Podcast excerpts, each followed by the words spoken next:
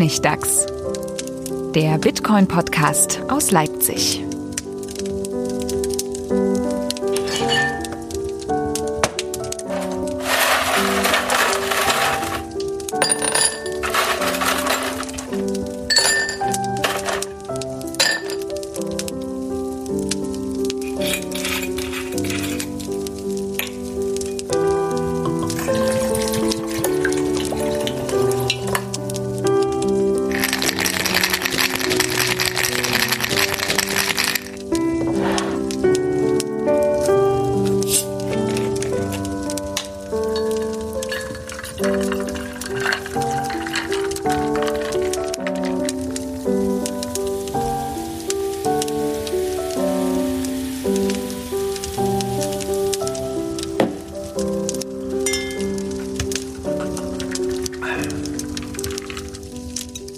Willkommen zum Honigtags, Folge 54. Wir sind wieder zusammengekommen, diesmal online, macht aber nichts, ähm, denn ich bin ein bisschen erkältet und wir halten Abstand. Hallo Manuel, hallo Stefan, ihr seid hoffentlich gesund. Hallo zusammen. Servus. Ja, läuft. Ja, es geht. Okay, das freut mich. Ich bin auch schon wieder auf dem Weg der Besserung. Wir fangen direkt an mit der Schelte. Denn wir haben in der letzten Folge, haben wir dazu aufgerufen, eine wirklich nicht schwere Aufgabe zu machen, um sagenhafte äh, Buchpreise zu gewinnen. Und zwar ging es darum, äh, einen Honigdachs zu zeichnen. Das ist jetzt wirklich, also... Ähm, das ist schon schwer. Oder? Also ich weiß ja, nicht, ich glaube, die Leute es gibt haben doch künstlerische Freiheit. Mach eine Collage, gedacht, keine Ahnung. Wir haben gesagt, setz die Kinder dran äh, irgendwie. Mach mit aus Strichen. Es ist tatsächlich kein einziger Honigdachs ist bei uns eingegangen. Und äh, muss ich sagen, Schimpfe, Schimpfe mit mit euch äh, kreativ faulen enttäuschend. Hörern. Haben wir wirklich null Hörer? Also so, so war das mit Honey Badger Don't Care nicht gemeint. Genau. Vor allen Dingen, oder, oder liegt es am Thema? Ist das Thema Tod und Sterben so unangenehm, dass niemand diese Bücher haben will, um sich, weil, weil man sich dann mit dem sein. eigenen Ableben beschäftigen muss? Honey Badger don't care. Oder ist der, sind, sind sozusagen die Fußstapfen zu groß und die Leute haben Angst, weil sie schon mal dieses Bild gesehen haben, was Nadja für uns gemalt hat? Ja. Und denken, jetzt müssen jetzt auch so ein geiles, äh, riesiges Gemälde malen, was sie, äh, was sie Wochen ihres Lebens kosten wird. Das war gar nicht so gemeint. Aber aber wenn, wenn uns wirklich niemand was schickt, dann müssen, muss Nadja beide Bücher kriegen. Genau, das ist jetzt also. Zwangs, Zwangsgewinn. Weil wir sonst keinen einzigen Hörer mehr haben. Ja, wenn sie sich, sie hat uns wenigstens mal irgendwann gehört und was für uns gemalt. Mhm. Das, ich weiß nicht, also, also wir, wir Honey Badger doesn't uh, forget. genau, never forgets. Vielleicht, ich will sagen, also wenn, wenn, uns auch keiner zuhört, können wir eigentlich auch dann aufhören mit dem Podcast, oder? Das stimmt, das ist so traurig, das ist wirklich keine Interaktion. Aber möglicherweise, neulich habe ich so einen Tweet gesehen, ähm, da hat jemand gesagt, was irgendwie gerade im Lightning-Entwicklungsbereich immer noch fehlt, ist jemand, der sich um, um sowas wie UX und schönes Design kümmert. Und das ist so ein bisschen genau dieses, alle Leute, die mit Bitcoin zu tun haben, das hatte damals Andreas Antonopoulos schon mal an, angekündigt bei so einem Talk vor ewigen Jahren, dass wir brauchen Leute, die sich auch mal kreativ und künstlerisch damit äh, auseinandersetzen. Und vielleicht ist das auch nochmal so ein Symptom, dass diese Leute fehlen, dass sich hier keiner traut, mal einen Stift in die Hand zu nehmen und mal einen Honigdachs zu malen oder so. Wie soll da gutes UX entstehen und äh, Design, wenn das niemand versucht? Hm. Ja, ich, vielleicht, ich glaube, die Leute sind vielleicht auch einfach zu selbstkritisch und denken sich, ach, das schaffe ich nicht oder das sieht dann nicht gut aus, oder welche irgendwie, ich weiß nicht, äh, einfach machen, wenn es irgendwie völlig abstrakt ist. Es muss irgendwie, äh, es muss ja nicht gut sein. Also gut nach euren also Standards. Sind, Im Moment liegen die Chancen ja auch ganz gut, wenn man einfach nur irgendwas einsendet hinter. Oder alle haben Schiss vor der Konkurrenz und denken so, ah, die anderen sind so viel besser als ich. Also wie ja, gesagt, ein Strich, ein Strich Honigdachs hätte in der letzten Runde gewonnen. So. Ähm, Definitiv ein Strich hätte gewonnen. ein weißes Blatt Papier und hat gesagt, Honey Badger doesn't care, is, is, is away. Ja, das wäre okay. tadellose Kunst gewesen. Aber wir sind gnädig, ihr habt noch eine Chance. Und zwar bis Ende August könnt ihr es nochmal versuchen. Jetzt wisst ihr, wie eure Chancen stehen. Gar nicht schlecht. Sommeraufgabe. Wenn ihr mal so schön ganz langweilig am Strand sitzt und denkt, was könnte ich denn jetzt mal machen? Dann ja, oder bei 15 Grad und Regen in der Unterkunft an der Ostsee festhängt und nicht wisst, was, wie ihr eure Kinder beschäftigen sollt.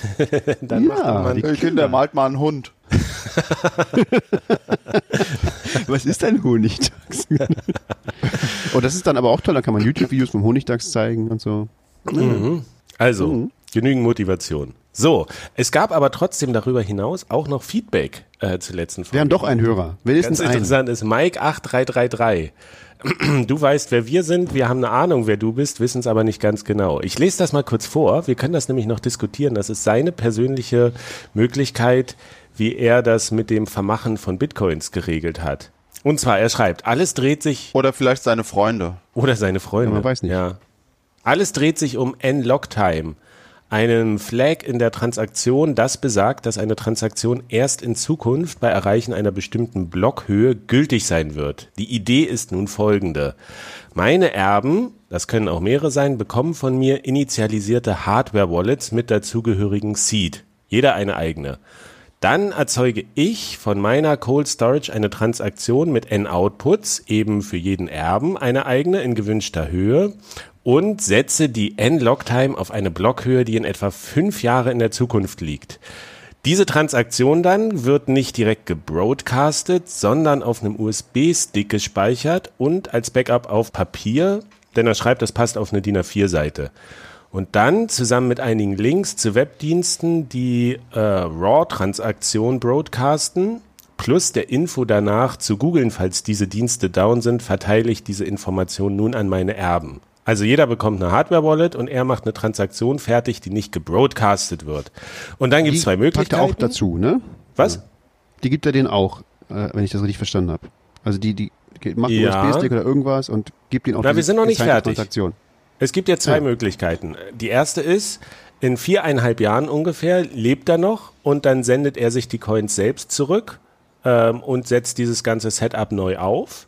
Oder in fünf Jahren tatsächlich lebt er nicht mehr und die Erben können sich die Coins auf ihre eigene Wallet senden und benötigen dafür kein tiefergehendes Know-how, sondern müssen einfach Copy und Paste diese RAW-Transaktion und dann ihre Hardware-Wallet bedienen. Und er sagt, er findet die Variante eigentlich ganz simpel und elegant, aber es gibt natürlich auch Nachteile. Und zwar, wenn er diese Coins in der Zwischenzeit irgendwie verwendet, muss er diese ganze, dieses ganze Setup neu machen, weil die Transaktion ungültig würde. Ähm, und natürlich auch, wenn neue Coins dazukommen. Also es geht eigentlich, man hat jetzt vielleicht so Ultra Cold Storage, sagen wir mal jetzt mal 10 Bitcoins, die man nicht für, für das Tagesgeschäft braucht und weiß, okay, die sollen nicht verloren gehen, wenn man stirbt. Dafür könnte man das machen. So, die Frage ist, was halten wir davon? Stefan. was halten, Was wir, halten davon? wir davon, Stefan? In- Interessanterweise ist auch jemand, ein, ein Mensch auf mich zugekommen, hat fast exakt das gleiche Szenario vorgeschlagen. Also es ist wohl Oh. Jetzt relativ darfst du nicht sagen, wer es ist. Nee, natürlich nicht. Ich sag nicht mal, ob es ein Mensch oder ein Honigdachs war. Ah, doch, hast du nicht gerade Mensch gesagt? Ich glaube, du hast dich Habe ich? verraten. Ah. Mist.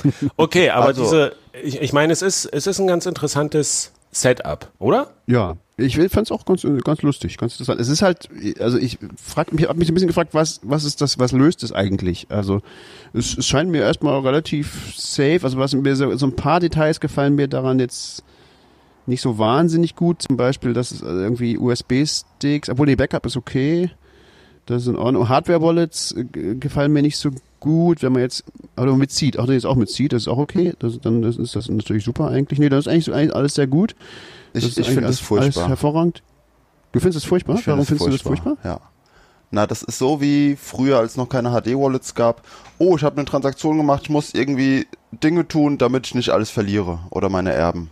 Also Ja, von, ja, das davon wollten wir doch weg, dass, dass das Wichtigste an einem Backup-System ist, nicht nur, dass verschlüsselt ist, sondern dass es alleine läuft, ohne dass man ständig manuell irgendwas da rumfummeln muss. Denn das macht niemand. Na, es ist ja kein Backup-System. Es ist eben, soll ja eben kein Backup-System sein, sondern halt nur, ein, deswegen finde ich das auch so ein bisschen, löst halt nur einen sehr kleinen Teil. Es löst eigentlich, finde ich, nur das Proble irgendwie das Problem, dass du, für Leute, die irgendwie nicht wollen, dass ihre Erben jetzt schon daran könnten. Weil das, das ist ja bei vielen anderen Sachen so, dass, wenn die das irgendwie wüssten, dann könnten die auch jetzt schon darüber verfügen. Äh, also ich finde das immer eine komische Annahme. Warum, also warum sollte ich jemandem was vererben, den ich nicht mag oder dem ich nicht vertraue? Aber, aber gut, aber, das scheint es öfter zu geben. Dafür ist Ja, das, aber wenn sie wissen, dass, dass sie es in fünf Jahren kriegen, können sie dich auch gleich um die Ecke bringen. das ist doch, Zum Beispiel. macht ja, auch keinen Unterschied am Ende, oder? Ja, Na, aber dann ist ja der, der Ja. echte Erbfall. Das ist dann okay. Ja, nee, gut, aber man könnte es ja auch äh, eleganter, also nee, einfacher lösen, indem man einfach sozusagen ihnen nicht verrät, was sie erben und dass sie erben und so. Dann, aber dann muss man natürlich irgendwie das hinkriegen, dass, dass, dass die Daten dann doch im Todesfall an sie kommen und so. Das ist natürlich wieder schwieriger. Aber das kann man wiederum beim Notar hinterlegen. Da musst du aber dem Notar vertrauen dann wieder. Aber der kann es ja nicht klauen. Der, das ist dann halt nur ein Privatsphäreverlust. Ich habe noch eine Frage. Äh, wenn ich jetzt mal angenommen, ich habe zehn Erben und einer löst diese Transaktion aus, dann kriegen ja alle dieses Geld auf ihre Hardware-Wallets. Und wenn aber neun davon nicht fähig sind, damit umzugehen, ist deren Anteil futsch. Richtig? Naja, es kommt drauf an, ob du zehn einzelne Transaktionen machst oder eine mit zehn Outputs. Genau. Na, er sagt eine Transaktion mit n Outputs. Für jeden Erben einen eigenen in gewünschter Höhe. Ja, also wenn, ein, so wenn diese so Transaktion gebroadcastet wird, geht das an alle Erben automatisch. Und dann ist es entweder, entweder schaffen sie es damit umzugehen oder ist es weg. Ja. Na, so ist es ja aber auch, auch sonst, also wenn du jetzt, wenn du jetzt die einzeln machen würdest, dann würden halt diese Transaktionen irgendwo rumliegen und würdest ohne nichts. Also die, also weiß ich nicht. Also es sei denn, du, du, du hast dann noch eine Möglichkeit geschaffen, dass trotzdem noch jemand auf dein ein normales Storage zugreift. Also was ich halt schwierig finde, ist, dass es halt so ein extra Step, der setzt voraus, dass du deine eigene Storage schon perfekt geregelt hast, gebackupt hast und trägt dazu auch nicht bei, dass das irgendwie sicherer wird. Ähm, also das, das, das muss man sozusagen unabhängig, wenn man das wirklich unabhängig voneinander regeln will und, und dann aber davon ausgeht, sozusagen, wenn ich jetzt sterbe, dann geht mein Standard ähm, Geld einfach in den Äther über, es sei denn das, was ich hier so präpariert habe. Das ist irgendwie die Annahme. Äh, weiß ich nicht. Ist, ich ich finde es also irgendwie, ich finde es irgendwie natürlicher, so, sozusagen dieses Backup und das Erbe, diesen Gedanken in, miteinander zu kombinieren und sich zu sagen, okay, wie kann ich denn mein Backup so gestalten, dass darin, äh, daran auch jemand kommen kann, der als mein Erbe dann äh, darauf zugreifen sollte. Aber es ist natürlich eine Frage, also weiß ich nicht, ist Geschmackssache, glaube ich. Also man kann das auch so Also, logisch ja. trennen, aber dann Würde ich auch sagen, wenn, wenn jemand noch ein sauberes äh, Backup-System unabhängig davon hat, dann ja, kann man das machen. Dann hat es auch gewisse Vorteile. Mit Trust und sowas, ja. Okay, Honigdachs-Siegel ist äh, Mike 8333, kannst du schon so machen. Aber wir würden es jetzt nicht jedem anderen empfehlen. Ja, das ist ist doch Vielleicht sollten wir anfangen, auch so TÜV, TÜV-ähnliche Siegel zu verteilen. Wir haben Sachen Idee. besprochen, Die kann man sich dann wir kaufen. können reich werden damit. Ja, das ist eine gute Idee. Kaufen, kaufen, kaufen. Also ich würde sagen, das ist vielleicht so ähnlich wie ein Paper Wallet. Wenn man genau weiß, was man tut, dann kann man sich auch Private Keys ausdrucken und das ist ein gutes, valides Tool. Aber das sollte wirklich nicht jeder machen, der nur mal dachte, oh, das klingt ja nett. Denn dann kann man ganz schnell ganz viel verlieren. Kann man hier? Ja, ja, hm, ja, hm, hm, das stimmt. Ja, ja, man muss halt, muss es halt warten, ne, eventuell. Da muss halt aufpassen, ja. Also genau. Also ich finde, das ist auch ein ganz nettes Ding im, im, im, im Inventar der vielen Tools. Aber wie wir halt letztes Mal schon gesagt haben, so diese, so eine, äh, ähm, Methoden müssen halt immer sehr individuell auf deinen Fall angepasst sein. Und äh, das lässt sich gar nicht so sehr verallgemeinern. Aber es ist jedenfalls an sich keine, keine falsche Idee, glaube ich. Gut, das, das mal als Schlusswort für diesen ersten Teil des Podcasts. Ähm, denn wir haben ja noch zwei andere große Blöcke. Und zwar wollen wir zunächst nochmal so ein paar aktuelle Sachen besprechen und später haben wir dann noch so zwei, drei Hauptthemen, äh, wo es nochmal um Softforks und neue technische Entwicklung geht. Ähm, bevor wir zu den aktuellen Sachen kommen oder ultra aktuell, ich habe noch, das habe ich nicht in unser Dokument geschrieben für euch, eine kleine Überraschung, ein schönes Rätsel. Und zwar, wie ihr natürlich wisst, am 17. Juli 2010, was war da? Na, Nee, nee. 2010. der erste Bitcoin-Trade auf Mount Gox. Ah, ja, ja, richtig. Zehn Jahre ist das her. Zehn Jahre. Äh, und ihr dürft jetzt A mal schätzen, also darf natürlich jeder schätzen, wie viel Bitcoins wurden da zu welchem Preis tatsächlich getradet? Ich glaube, es waren irgendwie. Oh, das wusste ich Na, mal. äh, Manuel, fang du mal an. Das war irgendwie, ich schätze mal 100.000 Bitcoin für 50 US-Dollar Cent. Vielleicht waren es auch nur 10.000, aber Pro- irgendwie sowas. 50 das war Cent. irgendwie absurd. Ja. Okay, ich, ich würde sagen, Mhm. es waren ähm, 10.000 für 10 Dollar. 10 Dollar pro Coin. Nee, nee, äh, 10 Dollar für 10.000 Coins. Ähm, also, das heißt, äh, Okay. ein, ein, ein Tausendstel Dollar ungefähr pro, pro Coin. Also, äh, Sie können ja sel selber überlegen, wer näher dran ist. Es waren tatsächlich nur 20 Bitcoin. Und zwar für ungefähr 5 Cent, Dollar Cent. Also ein, ein, ein Gesamtwert 1 Dollar Ach so, war der erste Handel. ach du 5 Cent pro, pro Coin. ja. Das ist ja richtig teuer. 5 Cent pro Coin Wow, und das war dann Gesamtvolumen war ein, ein Dollar, wurde gehandelt. 20 Das war doch eine Bitcoins. Bubble. Das ist aber echt eine Bubble. Ich glaube, das mit den 10.000 Bitcoins, das war das mit der Pizza. Ja, Klar. ja, ja, ja. Und jetzt könnt ihr noch kurz schätzen, ähm, für wie vielfacht sich das hat, der, der Preis seitdem, wenn man die behalten hat, die 20 Bitcoins? 100 Millionen? Nee. Warte mal, nee, seitdem ist es nicht so viel. Warte mal, das sind, keine Ahnung, eine Million? Nee, bisschen viel. Ungefähr paar 190.000-facht oder 184.000 bei 9.100. Also so in dem Dreh. Kein schlechter Ähm, Invest. aber das war's auch schon. Kleiner, kleiner Rückblick in die Geschichte. Gut angelegter Dollar, würde ich sagen. Ein sehr gut angelegter Dollar, Bei ja, Mount Gox. Stimmt. den man nicht mehr hat. Okay, sehr schlecht. Also sinn- sinnlos angelegter Dollar. Richtig. Okay, kommen wir zu den aktuellen Themen, die wir haben. Wir haben so ein paar Sachen besprochen und zwar richtig groß durch die, durch die Medien mh, ging das mit Twitter.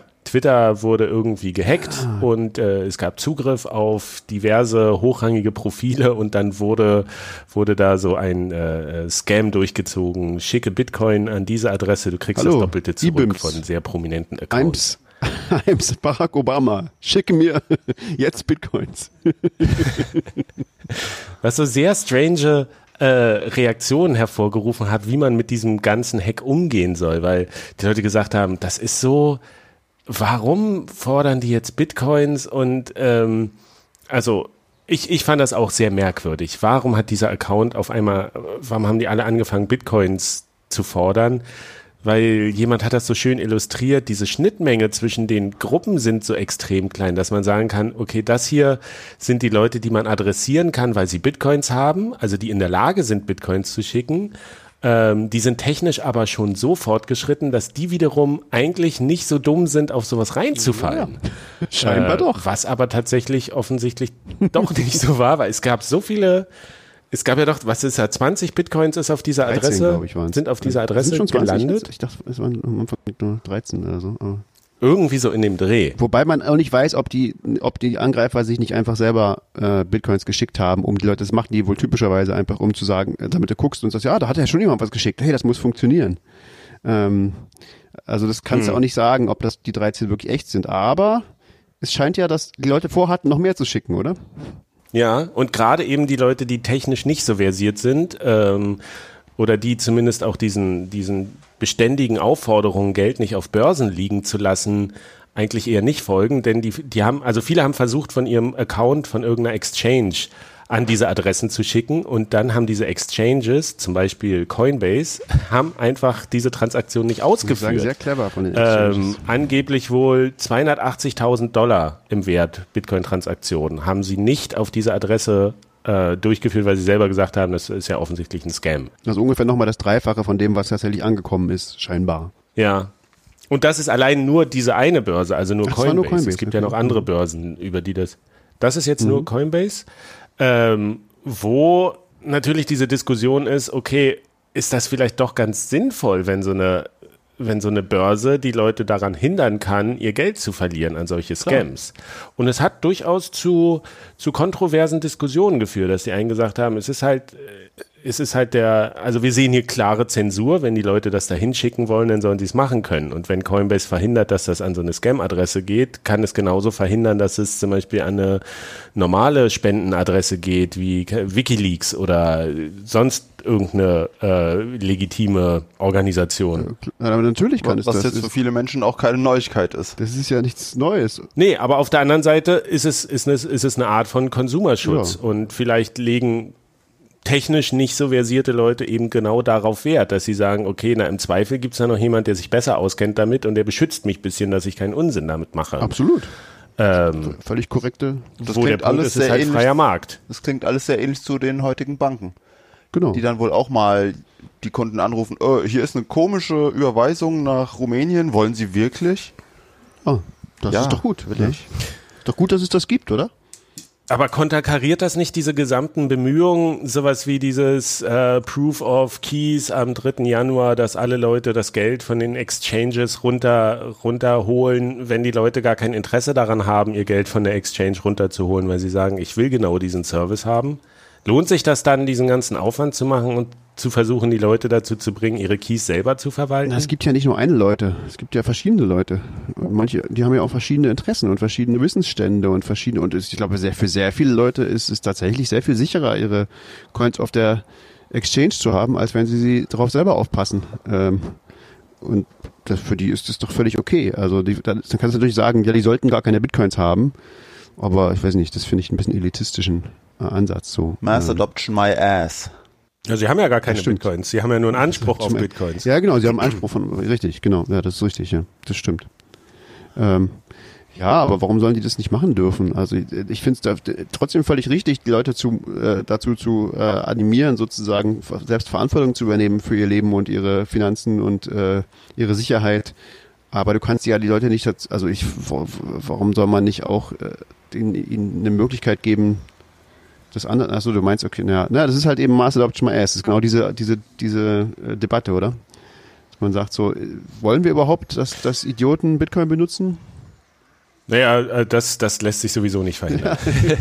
das, ist, das ist ja der Punkt. Aber so ein bisschen, ich glaube, es gibt ja so diese, diese Illusion oder diese Vision von Hardcore-Bitcoinern, die sagen, irgendwann äh, haben alle Leute das Geld runtergezogen von den Börsen und das ist doch eigentlich das Beispiel, wo man sagen muss, das wird niemals passieren. Also man muss sich damit arrangieren, dass viel Geld bei den Börsen einfach liegen wird, vielleicht sogar der Großteil aller Bitcoins, was aber auch da gab es mit, mit Coinbase, dass die jetzt anfangen, auch die Analysedaten an äh, zu verkaufen an staatliche Behörden und sowas. Das finde ich durchaus sehr problematisch. Also das, also deswegen Coinbase äh, würde ich auf keinen Fall empfehlen, ja. Also ganz klar, das, das ist, ist eine furchtbare Firma. Ähm, aber es ist halt eine ganz normale, äh, rechtlich äh, eingebundene Firma. Ich meine, das, also wenn die Kundendaten an, die, an, die, an irgendwen verkaufen, äh, äh, das ist natürlich was, was weit über ihre Pflichten hinausgeht und äh, was nicht sein müsste. Und das ist halt ein Grund, sie zu boykottieren. Aber äh, dass sie zum Beispiel ihre Kunden beschützen, indem sie sie vor Scams äh, bewahren, würde ich sagen, ist, äh, ist, ist eine korrekte Entscheidung. Also das würde ich ihnen jetzt nicht übel nehmen. Ist vielleicht sogar fast sowas wie Pflicht für die. Das könnte auch davon sein. Ja. erfahren, oh, Twitter und sowas und Scam. Aber am Ende musst du dich wieder auf so ein moralisches Urteil von den Entscheidern bei Coinbase äh, verlassen, dass die irgendwie das Richtige tun und dass deren Definition von richtig auch die Definition ist, die du vertrittst in diesem Zusammenhang. Klar, Was ja eigentlich so ein bisschen dieses Problem bei Bitcoin generell wurde ja aufgehoben damit. Es gibt einfach keinen, der entscheiden kann, was man darf und was man nicht darf. Äh, und dadurch gibt es dieses moralische Dilemma Naja. nicht, was aber durch sowas wie Coinbase ja wieder eingeführt Naja, nee, wird. aber, du- aber es ist ja sogar noch radikaler. Bitcoin gibt dir sogar die Freiheit, deine Freiheit aufzugeben und sie jemand anders zu geben, wie Coinbase. Also ist, du kannst auch sagen, ja, ich will Ja. da gar nicht drüber nachdenken. Machen andere für mich. Kannst du machen. Das Problem ist bloß, wenn das so dieser Default-Modus Das wird, ist ein Problem, dass die. Leute generell bei damit starten. Und das, das sehe ich so ein bisschen, wenn die, wo kaufen sich die Leute die Bitcoins als erstes bei einer Börse? Naja, dann lassen sie sie da auch gleich liegen irgendwie. Und dann sind sie sofort in diesem, äh, in, in, da gefangen und sagen so, warum soll ich die hier wegbewegen? Also ich finde die Aktion sehr gut von Coinbase. Kurzfristig haben Menschen weniger Bitcoins verloren und langfristig merken vielleicht mehr Menschen not your keys, not your Bitcoin. Stimmt. Das ist ein guter Punkt. Aber ja, insgesamt sind wir doch alle dafür, mehr, mehr Wahlmöglichkeiten zu haben, mehr Tools.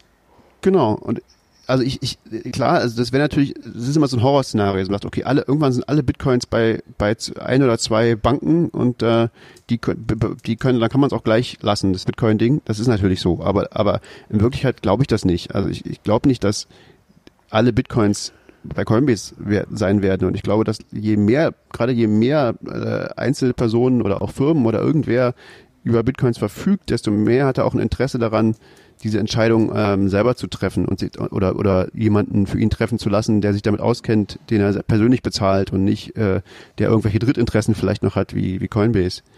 Ähm, also das, ich denke schon, dass das sozusagen, das ist eher was, was halt so den dümmsten anzunehmenden User, der aber vermutlich da auch jetzt auch keine riesen Mengen Geld da vermutlich reinsteckt. Also, das, also die haben ja geschrieben, die haben 1100, über 1000 Kunden davor bewahrt, 30 Bitcoins dahin zu schicken.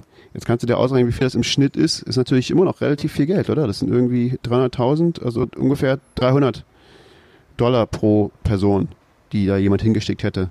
Aber das ist jetzt, sind jetzt keine Beträge, zum Glück, die die Bitcoin irgendwie gefährden.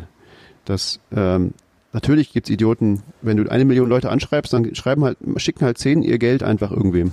Ja, aber die, also ich glaube, die Angst davor, dass die als Bitcoin kontrollieren, ist nicht klar. Aber das Learning, was man, was man auch für Bitcoin oder die Community daraus ziehen kann, ist, ähm, es geht einfach darum, man muss viel mehr den Fokus auf Aufklärung setzen, meiner Meinung nach, dass man, dass die Leute, äh, wenn sie ihr Geld auch bei einer Börse liegen lassen, dass zumindest sich der, der Konsequenzen bewusst sind, dass sie damit irgendwie, klar, irgendwie Vorteile haben, dass sie bei sowas geschützt sind, aber eben auch äh, dass sie ihr Geld verlieren können, dass sie keine echten Bitcoins haben. Ich glaube, das ist ja eh immer so ein Punkt, dass gesagt wird, man, es fehlt noch diese richtig gute Aufklärung, wie man Bitcoin Findest richtig wirklich? benutzt. Also ich, ich, haben wir wirklich nicht, nicht alle schon oft genug gesagt, dass äh, Not Your Keys, Not Your Bitcoin und so. Also dafür haben wir doch gute Mantras und, und das wird auch wirklich, also natürlich sollten wir da nicht nachlassen darin, aber ich habe jetzt nicht das Gefühl, dass es da Nachholbedarf gibt, dass, dass man den Leuten sagt, okay, Na, Kommunikation ist immer, ist nicht, was der Sender schickt, sondern was beim Empfänger Ja, ankommt. aber das kommt ist doch bei- Kommunikation. Ich glaube, es kommt bei den meisten Leuten an.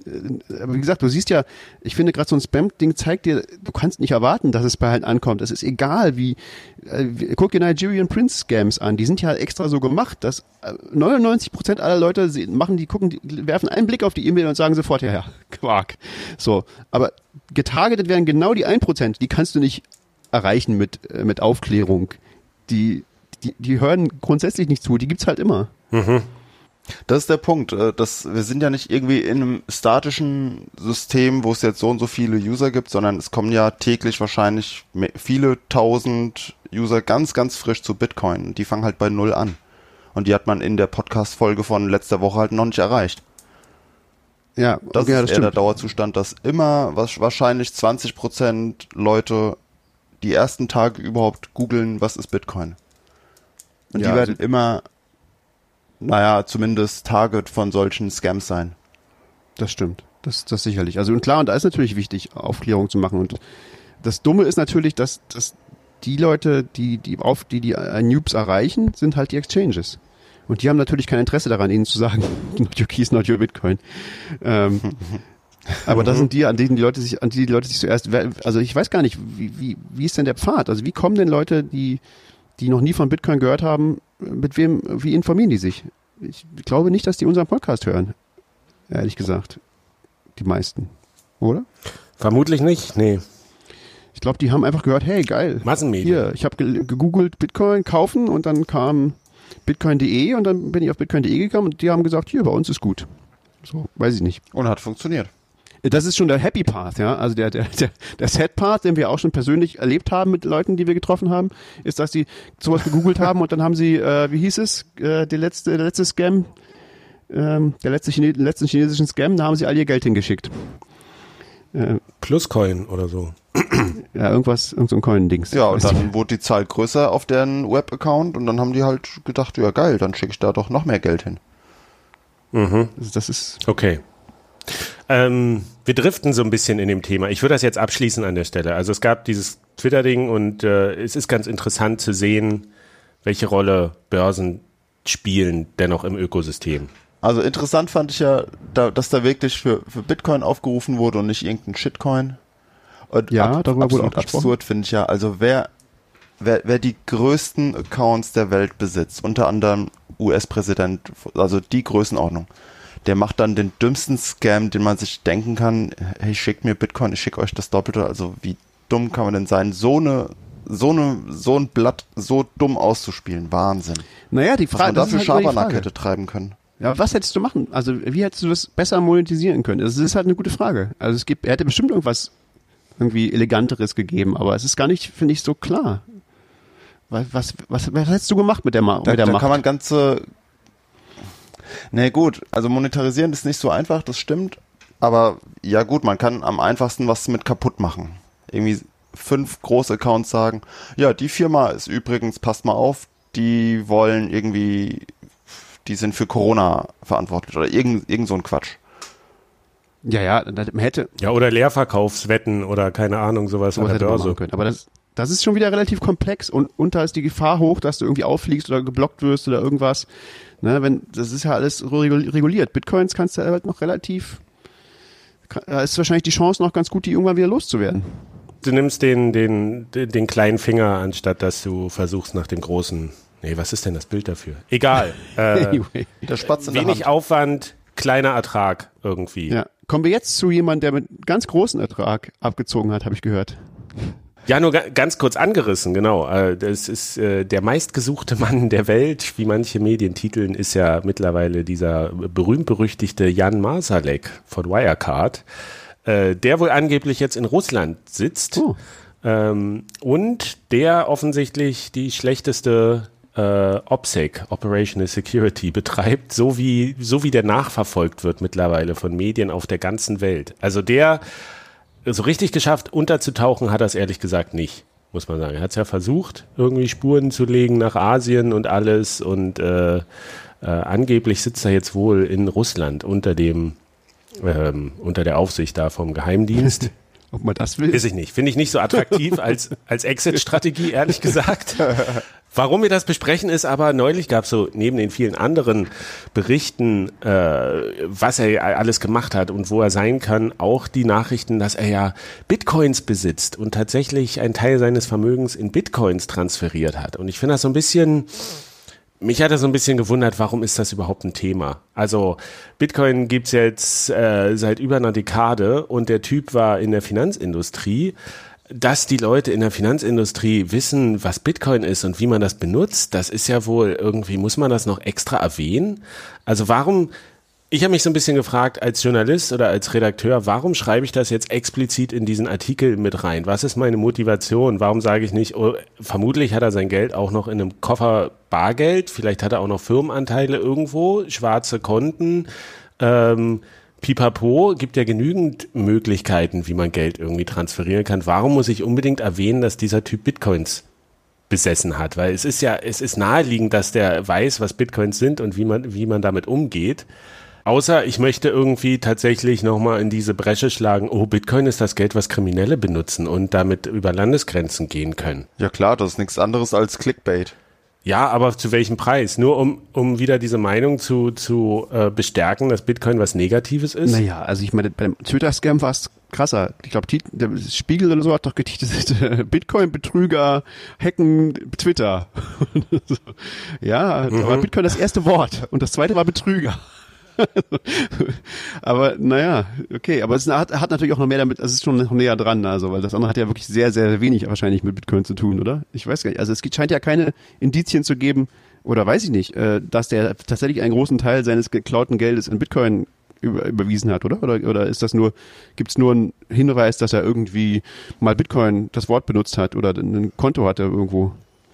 Na, er hat sich wohl für Kryptowährungen interessiert und private Transaktionen und sowas, aber das ist ja nun mal normal in diesem, in, in, in, seiner Branche und auch für technisch interessierte Leute, die nicht mal in dieser Branche arbeiten, dass man sich vielleicht darüber austauschen kann. Mich hat das so ein bisschen erinnert an, an diese Debatte um, um äh, wenn man über Verbrechen berichtet, warum muss man die Nationalität von jemand dazu schreiben? So, will, hat man irgendeine Agenda, die man damit äh, verfolgen will? Also warum ist es warum ist es wichtig, dass es, dass es nicht Deutscher war, der einen Messerangriff gemacht hat oder sowas. Und genau sowas ist es, warum ist es wichtig, dass das jetzt Bitcoin war, äh, womit da äh, irgendwie gearbeitet wurde. Denn ich habe vor einer ganzen Weile mal für eine Recherche, für einen Artikel, hatte ich auch eine, eine kleine Studie gefunden äh, oder eine Untersuchung, die so Medienberichte über Bitcoin untersucht haben im deutschsprachigen ja. Raum, Deutschland, Österreich, der Schweiz.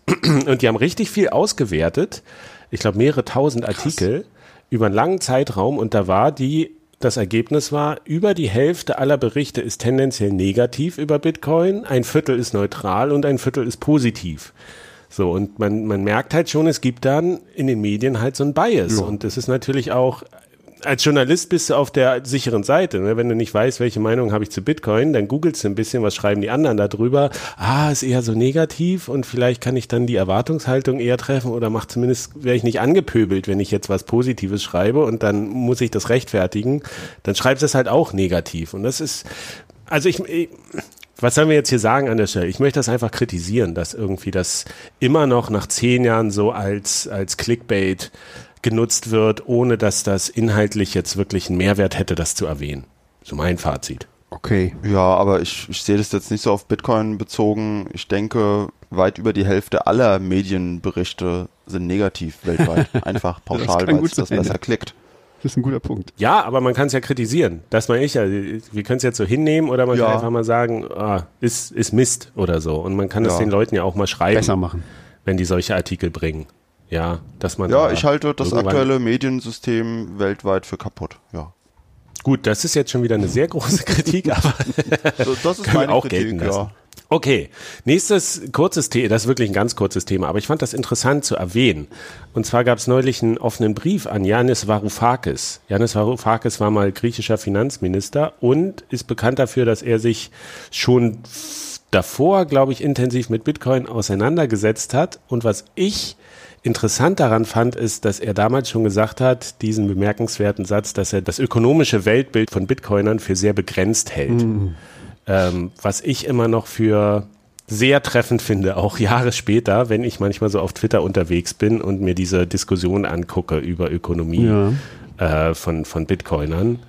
Und ähm, es gibt da viel dazu jetzt nicht viel zu sagen. Äh, Janis Varoufakis, der hatte sich mal geäußert über Bitcoin, hat auch gesagt, warum das jetzt in der Griechenland-Krise keine Option war, Bitcoin da einfach als Alternative zum Euro einzuführen. Ähm, also so lange ist das her und da hat ihm jemand jetzt geschrieben und hat gesagt. Was ist denn der jetzt, der Janis?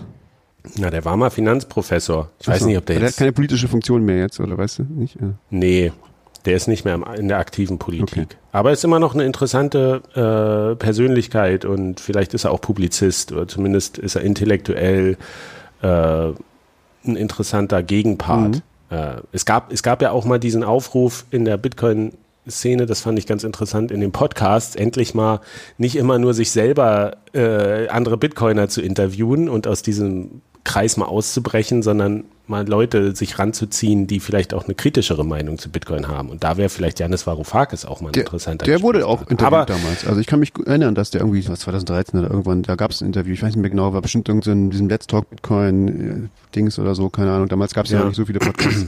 Aber der wurde auf jeden Fall mal interviewt. Auf jeden Fall ist das eine Weile her und er hat gesagt zu diesem offenen Brief, er findet das sehr interessant und er bedankt sich dafür und er wird ihn sehr genau lesen und darauf antworten. Wer hat denn diesen Brief geschrieben? Der ist auf jeden Fall bei Bitcoin Magazine erschienen. Ich habe jetzt den genauen ah. Tweet hier nicht vorliegen. Kann man noch mal gucken, verlinken wir okay. auch. Und ich glaube aber, das Interessantere ist nicht der offene Brief, sondern die Antwort, die wir erwarten können von Janis Varoufakis. Also das ist, das ist was, was ich wirklich dann mit großem Interesse lesen werde. Ob sich seine Meinung, vielleicht auch sein, seine generelle Sicht, ich meine, die Weltlage hat sich schon ganz schön verändert, ähm, ob sich da seine Prinzipien ein bisschen verändert haben oder ob er sagt, naja, selbst bei einem technischen Fortschritt, den es gab bei Bitcoin unterm Strich, ist es immer noch dasselbe und ich, ich schätze das noch genauso ein. Ähm, das finde ich so interessant. Wir haben jetzt Bitcoin ist jetzt mittlerweile so alt, dass man mal so Langzeitveränderungen besprechen kann. Das fände ich sehr, äh, würde mich sehr überraschen, wenn der jetzt eine andere Meinung hätte, weil der, der ist halt so ein starker, also war zumindest damals, weiß ich nicht, vielleicht, aber war er halt schon so ein, so ein Sozialist und hat sein, seine prinzipielle Kritik, glaube ich, an Bitcoin war halt, das wollen wir nicht, weil das ist halt was, was wir nicht beeinflussen können. Und wir wollen aber steuern. Wir wollen halt äh, Dinge beeinflussen, das Finanzsystem. Und das können wir halt nicht, wenn es Bitcoin ist. Und das ich würde mich wundern, wenn er jetzt da seine Meinung dazu geändert hätte. Wir werden wir es abwarten, einfach. Okay, also kommen wir jetzt zu den zu den Hauptthemen in Anführungszeichen, die wir uns gewählt haben für diese Folge. Ich habe das, ich das so ein bisschen auf die Agenda gesetzt, ähm, weil es so ein paar Entwicklungen gab, die ich a ganz interessant finde und b vielleicht sind so ein paar Punkte dabei, wo man mal so Wissenslücken auffüllen kann. Hintergrund ist einfach der, ich war jetzt im Urlaub zwei Wochen und ich hatte davor auch noch so ein paar andere Sachen zu tun. Und mir ist nochmal aufgefallen, wenn man sich nicht dauerhaft wirklich intensiv mit dem, mit der Entwicklung bei Bitcoin und äh, insbesondere auch bei Lightning auseinandersetzt, dann verliert man ganz schnell so den Anschluss. Und in der Kommunikation ist das dann so, da gibt's dann irgendwelche Überbegriffe für technische Entwicklung, die jetzt nicht irgendwie direkt darauf hindeuten, was sich dahinter verbirgt, weil das ein schöner Name ist, aber der erklärt nichts. Und dann wird die Diskussion immer abstrakter, weil nur noch mit diesen Fachbegriffen hin und her geworfen wird und man verliert so ein bisschen den Anschluss. Und ich dachte, es ist ganz interessant, wir haben jetzt hier drei Punkte auf der Agenda, die wir nochmal besprechen können, um vielleicht auch nochmal so ein paar Lücken wieder aufzufüllen für alle, die nicht so wie wir die ganze Zeit an dem Thema dranhängen oder auch mal äh, zwischendurch wieder raus sind. Die drei Sachen, die wir besprechen wollen, sind Taproot und wie man das aktivieren könnte. Dann wollen wir nochmal kurz auf CoinSwap eingehen, eine aktuelle technische Entwicklung und ich habe ein paar Fragen zu dem Thema KeySend, was jetzt nicht ganz neu ist, aber wo man vielleicht auch einfach nochmal so ein Basiswissen herstellen kann. Wir fangen mal an mit dem Taproot-Thema. Da gibt's nämlich der Grund, warum ich das interessant finde. Es gab jetzt nochmal einen interessanten Artikel auch beim Bitcoin Magazine darüber, wie das aktiviert werden kann. Taproot ist eine Softfork, mit der verschiedene neue Regeln eingeführt werden sollen. Ähm, und das große Ding ist, das ist gar nicht so leicht, wie man diese Updates einspielt bei Bitcoin, ganz einfach gesagt. Das letzte richtig große, die letzte richtig große Softfork war Segwit vor ein paar Jahren und da gab es eben enorme äh, Reibereien ehe das durchgesetzt werden konnte. Es gab großen Streit darum, soll das kommen oder nicht. Dann gab es Streit darum, wie das umgesetzt wird. Dann war es kurz vorm Scheitern und äh, am Ende ist es ja sowas wie Bitcoin Cash entstanden. Du hast B-Cash gerade falsch ausgesprochen. ja, was interessanterweise niemand fordert, wenn er einen äh, elaborierten Bitcoin-Scam bei Twitter äh, machen ja, will, sondern man fragt nach Bitcoin. Fand ich auch eine ganz interessante Kritik oder Beobachtung daran. Genau, Obama hätte auch mal sagen können, lasst uns diesen Softfork machen. Das wäre doch mal. das das, das wäre auch gut gewesen. Aber das Ding ist einfach tatsächlich, es ist nicht leicht bei Bitcoin Neuerungen durchzusetzen. Eben. Da haben wir auch schon ein paar Mal drüber gesprochen und der Punkt ist, das ist bei Design so, das ist Absicht. Aber trotzdem. Sogar Obama könnte es nicht machen. Ja, du kannst Twitter hacken und trotzdem Bitcoin nicht updaten.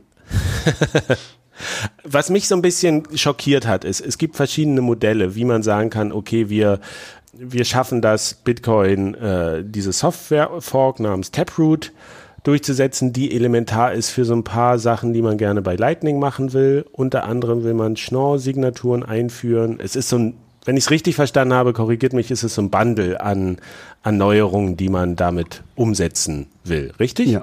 Das ist ziemlich, es ist ein ziemlich großes Bundle von äh, im Prinzip neuen Features eigentlich. Ähm, die da im Prinzip eine neue, neue Art von Transaktionen ermöglicht. Also das ist ja immer die Idee von einem, von einem Softfork, ist dass sozusagen sich das alles, was man bisher machen konnte, kann man, kann man, kann man immer noch machen sozusagen. Aber äh, so dass die alten, das muss auch nicht jeder upgraden im Prinzip, aber, aber es soll halt neue Möglichkeiten äh, äh, bieten und das sind eine ganze Menge. Das sind drei verschiedene BIPs, also Bitcoin Improvement Pro, äh, Proposals. Ähm, die sind auch relativ groß und komplex und da gab es auch einen, jetzt schon jahrelang ähm, Review-Prozess, da war ich auch beteiligt und das, das haben sehr, sehr viele Leute haben sich das angeguckt. Man, also das ist tatsächlich eine große, eine große Änderung, die jetzt, was die nachher wirklich äh, im, im Erleben der, der, der Leute für Bitcoin bringt, ist eine sehr, sehr gute Frage. Das, das weiß man nicht. Das kann auch, äh, ne, auch lang, wie bei Segwit auch lange dauern, bis es überhaupt sozusagen zu Änderungen führt. Aber es ermöglicht, glaube ich, ganz viele, ganz viele Dinge auf, auf höheren Ebenen, wie Lightning zum Beispiel, die dadurch einfacher werden. Aber trotzdem, und, und es ist irgendwie wichtig, weil wir in, in diesen Punkt Governance bei der Blockchain reinkommen. Wie schafft man es, eine, eine Mehrheit herzustellen, um das tatsächlich umzusetzen? Weil am Ende muss es ja so sein, dass genügend Miner und Nodes sagen, okay, wir wollen diese Änderung, wir wollen diese Softfork umsetzen. Ja. Und man möchte irgendwie verhindern, dass sich das Netzwerk aufsplittet und idealerweise auch, dass es so ein tatsächlich Interessenkampf gibt wie bei Segwit. Das ist so ein bisschen, man muss ja sagen, es gab schon sehr viele Softforks bei Bitcoin und die meisten sind absolut problemlos durchgegangen. Ja. Ähm, aber wenn es eben kritisch ist, kann das sehr schwierig sein, dieses Softfork umzusetzen. Und nun ist gerade die Diskussion, welches Modell nutzt man denn, um diese Softfork zu implementieren? äh, die Taproot Softfork. Ich weiß nicht, wie ist das, Stefan, hast du da einen Einblick? Ist die, wird die eigentlich kritisch betrachtet oder ist das eigentlich so ein Ding, naja, das, das ist so, das könnte schon relativ reibungslos funktionieren mit Das, Taproot? das finde ich sehr, sehr schwer zu sagen. Also ich habe halt vor allem mit den Leuten zu tun, die das positiv sehen, aber man kann, also selbst da, es gibt schon ein paar kritische Stimmen, die sagen so, naja, im Prinzip ist es natürlich, ist das schon eine gute Idee, was da gemacht werden soll, aber die Art, wie es passiert, ist so ein bisschen fragwürdig. Also wie, wie das implementiert wird sozusagen, weil, weil das halt so ein großes Upgrade ist auf einmal. Es ist halt so ein großes Paket von Dingen und viele Leute sind immer skeptisch, weil wenn du Software, wenn du eine große Änderung machst, dann kann halt auch viel dabei passieren und es ist schwer auszuschließen, also alle, alle Möglichkeiten vorherzusehen, was passieren könnte sozusagen. Die Frage ist, ob man es nicht in, in kleinere Häppchen hätte irgendwie zerlegen können. Aber das ist ähm, in dem Fall halt sehr schwierig, weil dann, das hätte man wahrscheinlich schon irgendwie machen können, aber dann hätte man sozusagen von den einzelnen Häppchen überhaupt keine Wirkung gespürt. Also man hätte sozusagen dann irgendein Upgrade gemacht und hätte aber sagen, hätte aber gefragt, wozu machen wir das denn jetzt? Und es hätte gar keine Motivation dafür gegeben, damit wir in Zukunft noch eine Änderung machen können und dann noch eine und dann nach fünf Änderungen kann man dann vielleicht was ändern, einen Effekt machen sozusagen. Das wäre auch psychologisch vielleicht nicht günstig gewesen. Ähm, und es ist und die Dinge hängen halt auch sehr stark zusammen. Also es gibt so, so Schnorr-Signaturen und es gibt ein neues neue Skriptversion und es gibt äh, die, eben dieses Taproot selber, dieses dieser Mechanismus irgendwie wie wie Skripte in so einem Baum. Das ist dieses, es hieß früher ähm, ah, es hat irgendeinen anderen Namen. Äh, Merkel Must, genau Must, glaube ich, hieß das. Ähm, ähm, Merkel Abstract Syntax Trees. Also wie man sozusagen so verschiedene Skripte in so einem, in so einem Merkle-Baum ver verbergen kann. Das ist so, steckt so hinter dieser Taproot-Idee. Ähm, das sind so verschiedene Dinge, die alle irgendwie ineinander greifen, alle miteinander zu tun haben. Und die sind auch alle, das ist relativ unumstritten, dass die nützlich sind, aber mh, also es ist schwer zu sagen, ob es da ernsthafte Gegenwehr geben wird. Ähm, aber ich, ich hatte bei Segwit auch gedacht, es kann eigentlich keine Gegenwehr dagegen geben, weil das ist offensichtlich gut. Aber es gibt ja auch immer die äh, Prinzip-Nein-Sager. Ja, ja. Da habe ich neulich einen Tweet gesehen, so Amazon-Bewertung, ein Stern für ein Buch. Äh, hat jemand gesagt, ich habe das Buch zwar nicht gelesen, ich habe eigentlich ein anderes Buch gelesen, aber ich hatte so schlechte Laune, ich musste was negativ bewerten. Ja, das ist gut. Das ist, äh, gibt's wirklich, ähm, eigentlich finde ich das schon wieder ganz, ganz interessant, diese, diese Ökonomie der Bewertung zu durchbrechen und irgendwelche Sachen mal negativ zu bewerten und das aber ehrlich zu begründen. Ähm, aber grundsätzlich, das ist ja das Ding, wir wissen einfach nicht, wie, wie, wie die Stimmung ist dem gegenüber und dafür gibt's ja eigentlich diese Modelle, dass man sagt, okay, wir äh, legen einen Zeitraum fest und in diesem Zeitraum können, kann das Netzwerk quasi eine sogenannte Flag setzen, dass sie sagen, okay, wir stimmen dem zu, tendenziell oder nicht. Und wenn bis zu einem bestimmten Zeitpunkt eine bestimmte Anzahl an Minern, geht's dann nur Miner oder um Nodes Miner. oder und Nodes? Nodes kann man nicht Äh, messen, sinnvoll. nur die Miner. Miner. Okay. Wenn die da sagen, okay, wir, wir stimmen dafür, dann wird das aktiviert. Das wäre so der einfachste Weg. Nun ist das aber das Problem daran eben auch, wie setzt man diese Variablen? Was ist ein angemessener Zeitraum? Wie hoch muss dieser Grenzwert sein? Bei Segwit waren es damals, glaube ich, 95 Prozent, die erreicht werden mussten. Ja, so, Und was passiert, wenn das nicht, wenn das nicht klappt? Ist das dann gescheitert? Setzt man dann einen neuen Zeitraum an mit, mit neuen Variablen? Oder entstehen irgendwelche Gegenbewegungen, wie es eben eben bei Segwit war, wo man gesagt hat, wir machen diese User-Activated Soft Fork, äh, wo man dann letztlich die Miner dazu gezwungen hat, das doch zu aktivieren. Also wie lassen sich diese, dieses, oder wie lässt sich verhindern auch, dass dieser ganze Update-Prozess äh, politisiert wird? Dass Leute einfach sagen können, ja, wir, wir verschleppen das, indem wir das immer weiter hinauszögern. Und was mich dabei so ein bisschen schockiert hat, muss ich ehrlich sagen, dass es so Modelle gibt oder Vorschläge, wie man diesen Update-Prozess gestaltet mit verschiedenen Optionen und wie reagiert man darauf und was wäre dann die nächste Stufe. Und wenn das tatsächlich ausgeführt wird, ist, dauert dieser Prozess dreieinhalb Jahre. Wo ich so dachte, was? Wie kann das denn sein? Wie kann man denn, wir haben schon ein paar Mal gesagt hier, dass, dass bei Bitcoin das eine ganz andere Zeitrechnung ist. Und dreieinhalb Jahre, das ist wie eine Dekade außerhalb von, von, von Bitcoin. Also, das halte ich für total ähm, strange. Aber scheinbar sind so Jahresrhythmen tatsächlich eine notwendige Größe, um, um äh, da sowas wie eine Zustimmung oder einen Grenzwert zu erreichen. Ja. Also findet ihr das auch strange? Bei dreieinhalb Jahre würde ich das auf jeden Fall als gescheitert ansehen.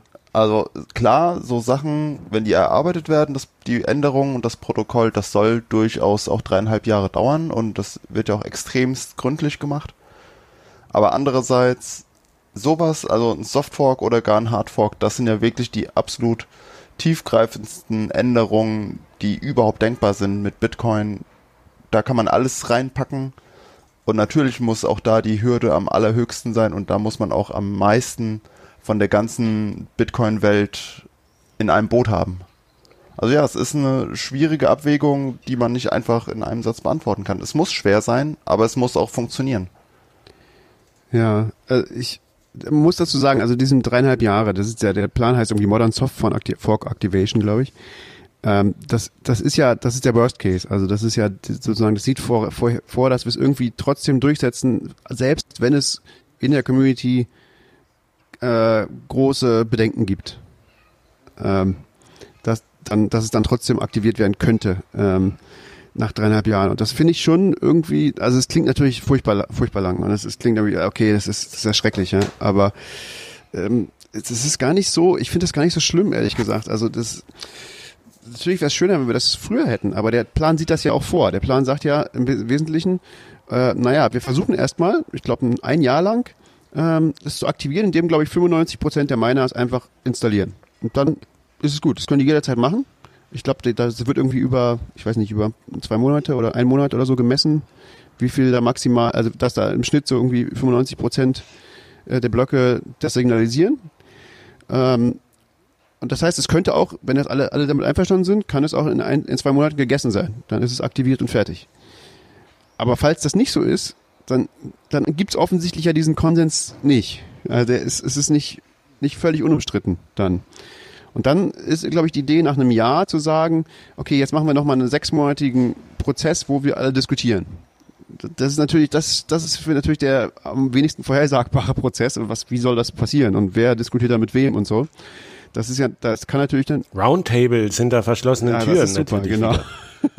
da, da kommen natürlich potenziell wieder solche Kriege auf uns zu wie in Sacred, ne? Also wo es äh, politische Auseinandersetzungen gibt und so. Das ist, will natürlich keiner, aber, aber wenigstens ist es diesmal schon sozusagen im Prozess vorgesehen, dass wenn es, wenn wir sehen, es gibt irgendwie ein, ein Problem, also wenn, wenn zumindest irgendjemand da äh, das auffällt, dann, dann müssen wir drüber reden. Also das ist halt so. Aber jetzt wissen wir ja gar nicht, ob wir überhaupt drüber reden müssen, weil es, es gibt halt nicht Leute, die sagen, nö, machen wir auf gar keinen Fall und ähm, ich werde, das werde bis aufs Blut dagegen kämpfen. Also, Habe ich zumindest noch nicht gesehen. Ähm, aber wer weiß, vielleicht gibt es die. Ähm, mhm. Dann müssen wir vielleicht mit ihnen reden. Und dann ist der, die, die, die Idee sozusagen, naja, dann einigen wir uns sozusagen, dann gucken wir doch mal, ob, ob da was anzupassen gibt, ob es irgendeinen guten Einflussspruch gibt. Und wenn wenn nicht, oder wenn, oder wenn wir diesen Einspruch eingebaut haben, dann machen wir diese sozusagen diese BIP 9 ähm, Aktivierung, glaube ich, also die, nee, oder BIP 8, die frühere, also die, die Idee sozusagen zu sagen, ja, wir machen ein Flag Day, ab, ab, dem, ab, ab dem Tag ist es so. Also das ist im Prinzip so wie in UASF. Also die User sagen, okay, ab dem Tag, wenn Blöcke nicht mehr akzeptiert von Minern, die sagen, wir unterstützen das nicht, ähm, und, und wir zwingen die Miner dann sozusagen. Aber das ist halt ein Prozess, da, da das, aber das ist natürlich dann interessant, das soll dann zwei Jahre dauern, glaube ich, ähm, um da alle drauf vorzubereiten, weil da kann ja, könnte ja auch durchaus was dabei schiefgehen. Das ist ja, da könnte ja wieder ein Shitcoin entstehen dabei oder so. Der, das ist vielleicht ein bisschen mhm. ein sehr langes Szenario, aber da will ja niemand hin. Also das ist, aber die Frage ist, wenn wir dann da nicht sowieso hinkommen, weil es gibt immer mindestens fünf Prozent Leute, die grundsätzlich gegen alles sind. Aber es müssen ja nicht fünf Prozent der Menschen sondern 5% der Miner ja, ja. maximal dagegen sein. Das ist ja schon was anderes. Das sind ja nicht irgendwelche Neckbirds, sondern das sind ja irgendwie wirtschaftlich denkende Unternehmungen. Ja.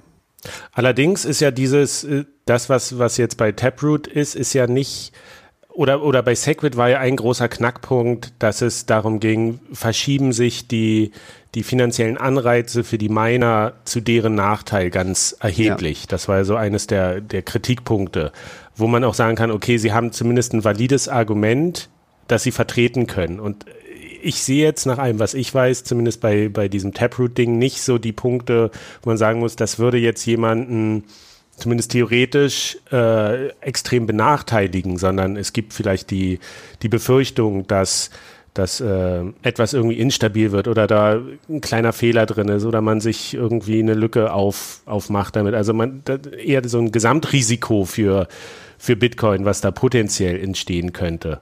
Ähm, das ist ja schon mal ein Unterschied, wo man sagen kann, okay, vielleicht kann sich nicht so eine Fundamentalopposition überhaupt bilden, weil es nicht diesen Knackpunkt gibt der, der benachteiligten Minderheit oder so. Ja, das kann man hoffen. Also ich, aber meiner Meinung nach gab es den auch nicht bei Segwit. Also ich, ich finde es total albern, die Idee, dass das meiner benachteiligt, aber ähm, das haben die offensichtlich manchmal so gesehen, ja. Ja, oder es lässt sich, es lässt sich halt konstruieren, dieses Argument, wenn jemand eine andere Agenda hat oder einfach nur Fundamentalopposition spielen will. Ja. Aber das hast du bei ähm, Taproot was, auch. Was, was ja auch interessant ist, auch nochmal in dem Kontext von den dreieinhalb Jahren, ist, dass ja sehr viel äh, Vorarbeit eben in diesen Review-Prozess auch gesteckt wurde, überhaupt diese, diese BIPs zu, zu formulieren, also so wie ich das mitbekommen habe. Da ist man ja jetzt auch schon seit Jahren quasi daran, das überhaupt erstmal so weit vorzubereiten, dass es in diesen Abstimmungsprozess eigentlich reingehen kann. Ja. Was, was ja eigentlich in diesen Worst Case dreieinhalb Jahre nochmal, muss man sagen, dieses gesamte Projekt Taproot umzusetzen, da sind wir schon bald bei fünf Mindestens, Jahren oder so. Ja, ja. Dann. Also auf jeden Fall. Also das läuft schon seit über zwei Jahren, denke ich. Also das, das ist schon mhm. von der Idee ist noch viel länger. Also die, das ist, das ist schon ein viele, viele Jahre Projekt. Schön ist natürlich auch dabei, dass, also das ist natürlich auch so ein Ding, warum du dein, das ist jetzt nichts, was man sagt, ja, das müssen wir jetzt unbedingt morgen haben, sonst können wir nicht leben. Bitcoin funktioniert auch ohne das. Ja, es macht halt viele Sachen so ein bisschen schöner und, und leichter und es wäre gerade für Lightning schon ein Schritt vorwärts. Es würde vielleicht so ein paar Sachen ein bisschen Privatsphäre ein bisschen leichter machen und so. Es wäre schon gut, wenn es da wäre, aber es ist auch nicht kritisch, würde ich sagen. Also es ist auch nicht so, dass jetzt irgendjemand sagt, naja, wenn wir das nicht kriegen, dann ist Bitcoin gescheitert. Ähm, so ist es auch nicht. Naja, ich bin echt gespannt, wie jetzt das, das passieren wird als nächster großer Softfork nach Segwit, was ja echt ein Bürgerkrieg war. Also die Frage ist, wird es ein Politikum oder nicht? Oder läuft das einfach so durch, weil sich alle irgendwie einigermaßen wieder eingekriegt haben und ähm, die, die eh immer ein bisschen kontra waren, jetzt gar nicht mehr Teil von Bitcoin sind, sondern ihr eigenes Ding machen. Ja, das. Was ich halt interessant finde an der Sache ist so dieses, diese generelle Beobachtung von so ein bisschen weiter weg. Wir haben mit Bitcoin dieses am meisten dezentralisierte Projekt, wo dieses, ähm, wo man das ja überhaupt erstmal durchspielt. Wie kann man diesen Konsens finden? Wie funktioniert eine Governance in so einem feindlichen System, wo man eigentlich nicht weiß, wie die Leute äh, darauf reagieren? Und wie, wie schwer das eigentlich ist, diesen, diesen Konsens herzustellen auf einer sozialen Ebene um dieses Projekt weiterzuentwickeln. Ich meine, das, das ist so, es gibt, es gibt nicht den Vitalik Buterin, der sagt, ach komm Leute, ist eine gute Idee, lasst uns das machen, wir rollen unsere Blockchain zurück. Oder es gibt kein Unternehmen, was irgendwie die Hälfte aller Governance-Token hat, um im Zweifel darüber abzustimmen, was ja so viel einfacher wäre, rein praktisch gesehen, wenn man eine zentrale Institution hat. Sondern es ist wirklich dieses Experiment, wie schafft man das? Und ich finde es auch interessant zu sehen, wirklich diese Nachteile davon. Also wie aufwendig das ist, wie viel Arbeit man sich machen muss, um das ordentlich zu formulieren, wie gut man überlegen muss, welche Grenzwerte man wo setzt, welche Zeiträume, wie das Abstimmungsverhalten überhaupt gesteuert werden kann, welche, welche Fehler daraus resultieren, weil das auch dieses, aus meiner Sicht so diesen Mythos von Blockchain, wir machen eine Blockchain und alles wird gut, mhm. so ein bisschen tatsächlich diese Schwierigkeiten aufzeigt, welch in, in was für mit was für neuen Herausforderungen man einfach umgehen muss an der Stelle. Ja, völlig. Also das ist das ist das ist ein Riesenexperiment. Das ist halt das Spannende. Also geht das überhaupt? Wir wissen ja nicht, ob das funktioniert. So Bitcoin. Also die, die ist ja irgendwie, du machst was, was, was sich im Prinzip nur ändern kann, wenn alle sich einig sind. Und ist das möglich? So, ähm, also kann man es dann auch ändern irgendwann oder geht es irgendwann vielleicht gar nicht mehr, weil, weil einfach so viele Interessen da da sind, dass du es nie schaffst, irgendwas, was nicht völlig trivial ist, zu ändern. Ähm, das, das ist halt, das wissen wir nicht, ja. Das ist schon ein großes äh, irgendwie soziales Experiment. Und in ungefähr vier Jahren wissen wir, wo wir stehen. Vielleicht auch schneller, ja. Wenn das jetzt kommt. Vielleicht auch spätestens in vier, vielleicht auch acht Jahren oder zehn. Dann machen wir eine Folge Okay, dazu. also ich habe. Was? Eine eigene Folge dazu? Dann, dann machen wir eine Folge dazu in acht Jahren. Hm. Super, du bist so optimistisch, dass wir, wir haben keine Hörer, uns schickt niemand ja, Honigdachse gemalte. ähm, ich habe, also für mich ist das Thema jetzt durch. Wollen wir zu Coinswaps wechseln? Ja, das ist doch mal was ähm, weniger politisches, oder? Nee, vielleicht auch nicht. Kann man auch nicht sagen. Also, Coinswap. Soll, soll ich sagen, was ich dazu weiß, oder willst du direkt? Sag du mal, was du dazu weißt. Ist gut. Ich habe mir das so ein bisschen durchgelesen. Also es gibt einen neuen Vorschlag für ein Feature, wie man Bitcoin äh, noch die Privatsphäre in Bitcoin noch weiter erhöhen kann. Und es ist, glaube ich, gar nicht so neu, sondern wenn ich das richtig verstanden habe, hat das Greg Maxwell schon vor Jahren irgendwie mal vorgestellt, dieses Prinzip. Also es geht, glaube ich, ganz einfach gesagt darum, dass man äh, bei Transaktionen die Coins austauschen kann mit anderen Leuten. Dass sozusagen diese Kette unterbrochen wird, wo sich genau nachvollziehen lassen kann, wer wann wem wie viel Bitcoins geschickt hat. Sondern dass das unter anderem ausgetauscht wird. Jetzt muss ich sagen, ich habe das vorhin gelesen, direkt vor der Folge. Ich auch. Jetzt ist es wieder ein bisschen weg. Stefan, hier kommst du an der Stelle und ergänzt mich mal. Ja, nee, also CoinSwap, genau, das heißt ja Cointausch. Und das ist eine Idee, wie gesagt, die ist tatsächlich auch genauso alt schon wie CoinJoin, die ist uralt, die ist von 2013 äh, von, von Greg Maxwell.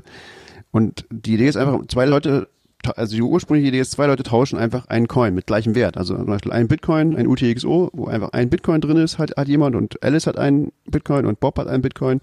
Und es gibt ein Protokoll, wie die beiden diese Bitcoins austauschen können. Also dass dann nachher Alice Bobs Bitcoin hat und Bob hat Alice's Bitcoin, äh, so dass keiner den anderen dabei betrügen kann. Und nicht irgendwie, äh, damit das nicht Alice erst den Bitcoin schickt und sagt, Bob, danke für den Bitcoin, jetzt bin ich mal weg, sondern dass, dass dieses einfach austauschen können. Und nachher, und dann fragt man sich, hä, wozu ist das denn überhaupt gut? Das ist ja irgendwie so ein bisschen sinnlos. Dann haben die, gut, hatten die vorher, hatten die beiden Bitcoin, jetzt haben sie immer noch beide Bitcoin, aber warum mussten sie die jetzt austauschen? Ähm, naja, genau um sozusagen die Privatsphäre zu erhöhen und die und die Fungibilität, also die die äh, sozusagen Gleichheit aller Bitcoins, so dass du da, weil, weil du das eben auf der, auf der Blockchain nicht nachvollziehen äh, können sollst, wer da mit wem getauscht hat, sondern es sieht halt aus wie einfach ganz normale Transaktionen. Dann, da ist sozusagen die, die grundsätzliche Annahme, wenn jemand ähm, wenn jemand äh, die Bitcoins auf der Bitcoin-Blockchain nicht bewegt hat, dann, dann hat sich auch, dann hat er sie auch immer noch. Die ist ja, die ist damit sozusagen gebrochen. Also man kann sozusagen Bitcoins irgendwie, irgendwie austauschen untereinander, ohne dass es die Blockchain mitbekommt. Das ist die, die, die Idee, aber das hat bis jetzt kaum jemand, das war relativ, ist relativ kompliziert, das zu implementieren und aber es hat tatsächlich, hat, wurde es glaube ich nicht so richtig implementiert, weil sich tatsächlich alle gedacht haben, naja, so sinnvoll ist das, also so nützlich ist das vielleicht dann doch nicht und dafür ist es ziemlich schwierig, weil, weil da muss man ja erstmal jemanden finden, der genau diesen gleichen Betrag hat wie du und ähm, das mit dir austauschen will und dann, naja, ist irgendwie alles und dann, naja, was bringt das dann? Also so, deswegen wurde es bis jetzt nicht so richtig benutzt, glaube ich. Und jetzt hat sich aber äh, Chris Belcher, das ist ein Entwickler, der unter anderem Join Market, äh, glaube ich, mitgeschrieben hat, zumindest äh, und den, dieses, ähm, das, die, die Privacy-Seite im, im Bitcoin-Wiki, also der so der Privacy-Guru in, in Bitcoin. Ähm, der hat äh, sich überlegt, was könnte man denn machen, um dieses CoinSwap zu verbessern, um das äh, praktikabler zu machen. Und da, da gibt's halt eine ganze Menge Ideen. Die hat er halt in so einem Dokument aufgeschrieben, äh, was man da erst machen könnte. Man könnte die, äh, die, die, diese CoinSwaps so machen, dass sie noch mehr aussehen wie normale Transaktionen. Man könnte ähm, einen Markt dafür anbieten, so wie bei Join Market, also dass du einen Liquiditätsmarkt machst, dass du irgendwie sozusagen sagst, äh, ja, ja, wenn du Coins swappen willst, da kannst du das jederzeit machen, weil hier gibt's eine Million Leute, die wollen das, die bieten dir das an gegen eine geringe Gebühr. Äh, man kann äh, verschiedene Coinswaps miteinander kombinieren, also mehrere Transaktionen nacheinander. Ähm, das ist schon mal sehr besonders nützlich, finde ich, weil das ermöglicht, ähm, dass du eben ähm, dass du nicht hinterher siehst sozusagen, da ist ja jetzt der gleiche Betrag immer noch da und dann kannst du das doch wieder irgendwie korrelieren vom Betrag, sondern dass du diesen Betrag irgendwie halt aufsplitten kannst in verschiedene Teilbeträge und die in, in einzelnen Transaktionen verschicken kannst, ähm, äh, swappen kannst, sozusagen eine Transaktion tauschen gegen mehrere sozusagen, dann, dann ist nicht so klar, dass da der gleiche Coin getauscht wurde. Und dann kannst du ähm, die mehrere Coinswaps nacheinander machen, also die, die so Routen, also du machst Alice äh, tauscht mit Bob und Bob tauscht mit Charlie und Charlie, Charlie tauscht mit Dennis und Dennis tauscht wieder mit Alice, aber sozusagen die kennen sich alle nicht. Äh, nur immer jeweils zwei untereinander oder oder nee, eigentlich kennen nur Alice die alle und sagt denen allen, was sie machen sollen. Ähm, und dann, dann weiß aber zum Beispiel Charlie gar nicht, dass er, dass er mit Alice spricht, weil er ja nur mit Bob und mit Dennis spricht. Ähm, und so kannst du, kannst du das auch verschlüsseln vor, also sozusagen kann, kann Alice ähm, äh, verhindern, dass auch Bob oder, oder, oder Dennis weiß, mit wem er überhaupt getauscht hat. Und du kannst äh, das alles, die, all diese Dinge kombinieren sozusagen und du kannst damit auch, du kannst das auch in einen Bezahlprozess einbauen, wie ähnlich bei, ähm, wie heißt es, ähm, äh, PayJoin, äh, du, und es gibt noch verschiedene andere äh, Dinge. Also wenn man sich diese ganze, dieses ganze riesige Dokument durchliest, dann sieht man, okay, das gibt's, das, das könnte tatsächlich, wenn man das vernünftig implementieren wollt, äh, so würde und diese ganzen Tricks da alle einbaut, dann könnte das ähm, sozusagen eine ganz neue neue Technik ergeben, also eine ganz neue neues Tool ergeben, was was Anonymität sehr viel einfacher und günstiger und und, und praktischer macht in Bitcoin ähm, indem du sozusagen eigentlich immer beim Bezahlen mit irgendwem tauscht. Und so dass nachher es eigentlich überhaupt nicht mehr eine vernünftige Annahme ist, wenn du jetzt eine Blockchain-Analyse machst, das, das ist dann einfach nicht mehr nötig, äh, nicht mehr sinnvoll, weil du einfach nie annehmen kannst, dass wenn jetzt eine Zahlung passiert ist, dass, dass da irgendjemand von den Empfängern tatsächlich der Empfänger ist, sondern du könntest auch diese Zahlung ausgetauscht haben mit jemand anderem und da ist das sozusagen der Empfänger ist in einer, in einer völlig anderen Transaktion als, als der Sender. Ähm, und das heißt, das, das macht dann Blockchain-Analyse ist die Idee komplett ähm, unnütz eigentlich. Und das Schöne ist eben, dass dieser, äh, dieser Chris Belcher sich halt gedacht hat, naja, das, das schreibe ich, schreibe ich erstmal auf, was man da machen kann. Aber er hat eben auch gedacht, naja, ich mache das jetzt auch. Also ich habe jetzt vor, dieses Ding zu implementieren das ist schon mal sehr gut und dem könnte man auch zutrauen, dass er das, also das hinkriegt, weil er hat eben schon ähnliche Systeme geschrieben. Und noch besser ist, dass jetzt ähm, es inzwischen eine ganze Menge Leute gibt, die sich gedacht haben, das finden wir toll und äh, wir unterstützen das finanziell. Wir bezahlen den also dafür, dass er das macht und vielleicht auch irgendwelche Helfer. Unter anderem die Human Rights Foundation. Ähm, die hatten einen, einen Dev Fund aufgemacht und auch viele andere ähm, äh, Exchanges, Kraken und ich weiß nicht, äh, alle möglichen äh, Player im, im Bitcoin-Ökosystem haben jetzt irgendwie alle ihr Herz für, für Spenden an Entwickler gefunden. Und eine der. Das ist der große Trend gerade tatsächlich. Ja, ist total hip gerade. Und, und fast alle, irgendwie sehr viele von diesen, von diesen äh, Development Funds, die da gerade aufgemacht wurden, haben alle an dieses, an, an Chris Belcher oder diesen CoinSwap äh, dieses Coinswap-Projekt gespendet. Also da ist jetzt auch einiges an, an Geld drin. Der kann sich auf jeden Fall ein, zwei Jahre davon finanzieren und nur darüber nachdenken. Und er ist auch jemand, der, dem man das zutraut, das auch wirklich hinzukriegen. Also das kann durchaus passieren, dass man da in, das, das ist natürlich eben leichter als, als bei, bei Taproot, worüber wir gerade gesprochen haben. Da braucht es keine Änderungen in Bitcoin. Das funktioniert mit Bitcoin, wie es ist, wobei Taproot es eventuell einfacher machen würde. Ähm, aber aber das, das ist einfach eine, eine Schicht über Bitcoin sozusagen, eine Software, die mit Bitcoin funktioniert und natürlich, die muss auch noch implementiert werden und das kann auch passieren, dass das, dass das schief geht, aber äh, kann auch einfach klappen. Es kann sein, dass wir in einem Jahr eine, eine Lösung haben, entweder als einzelne laufende Software oder noch sinnvoller vielleicht als eine Library, eine, eine Bibliothek, die andere, die alle möglichen Wallets einfach einbauen können. Ähm, sodass du einfach, dass, dass Privatsphäre in einem Jahr oder zwei ganz anders aussieht in Bitcoin. Nämlich, dass es einfach, du tauschst ständig mit irgendwem deine Bitcoins hin und her und merkst es gar nicht, weil die Wallet macht das. Und das, das ist tatsächlich der Punkt, den ich auch am spannendsten finde, dass ich sagen kann, okay, das, ich muss da als Nutzer, muss ich da idealerweise gar nichts machen, sondern das ist so, das ist einfach so voreingestellt, Privacy by Default in Zukunft. Plus, es ist eben super einfach für jemand, der eine Wallet äh, macht, das zu implementieren, das, das so zu setzen. Und das finde ich, das finde ich schon sehr reizvoll, wenn das so kommt, tatsächlich. Ähm, das ist ja, da haben wir auch schon ein paar Mal drüber gesprochen, wie man das machen kann, dass, dass das wirklich die Privats, private Transaktionen der Standard sind und nicht irgendwas, worum man sich extra kümmern muss. Äh, ich halte das für einen ganz großen und wichtigen Punkt an der Stelle. Ich glaube, für, für, mich die, also es ist ein, ein absolut richtig geiles Projekt. Ich feiere das. Ich glaube, der große Unterschied zu zum Beispiel CoinJoin ist, dass man als Außenstehender nicht sehen kann, okay, ist das jetzt eine ganz normale lineare Transaktion von A nach B oder macht das irgendwelche Sachen, die ich gar nicht erkennen kann und kommt irgendwo ganz anders raus und meine Analyse-Tools sind kaputt. Das ist das Wichtige, dass sobald es diese Tools gibt, dass man nicht mehr davon ausgehen kann, dass man Blockchain-Analyse machen kann. Und bei CoinJoin, da sieht man einfach, okay, da gingen jetzt 50 Transaktionen in eine, also 50 UTXOs in eine Transaktion und es ging dann raus, ja gut, das flagge ich mal. Ja, Und alle, die's, die keinen Coinjoin machen, die profitieren da null von. genau. Also es macht einfach die, ist für Bitcoin auf jeden Fall gut und es und müssen, müssen auch nicht alle mitmachen so. Und es ist halt, er sagt das auch, das ist eigentlich ziemlich ähnlich ein bisschen wie das, wie das Bitcoin, äh, wie das Lightning-Netzwerk, so, weil auch da kannst du ja im Endeffekt nicht so richtig sagen, wem denn die Bitcoins jetzt gehören auf der Blockchain, die du in so einen Lightning-Channel reingemacht hast, weil die sind ja dann immer umhergeschoben. Aber das, er sagt, das, das Spannende ist halt, dass du das nicht blockieren kannst. Lightning kannst du ja, wenn jetzt zum Beispiel du bist eine Exchange und hast irgendwie äh, äh, irgendwie ein Interesse daran, Leute zu verfolgen und dann sagst du vielleicht, naja, Lightning können wir leider nicht akzeptieren, weil da können wir nicht so richtig nachvollziehen, von wem das Geld denn nun kommt. Ähm, Coinswap kannst du nicht verhindern als Exchange. Wenn du Bitcoins annimmst, dann nimmst du auch Coinswap-Transaktionen an. Ähm, das ist das Schöne daran, ja.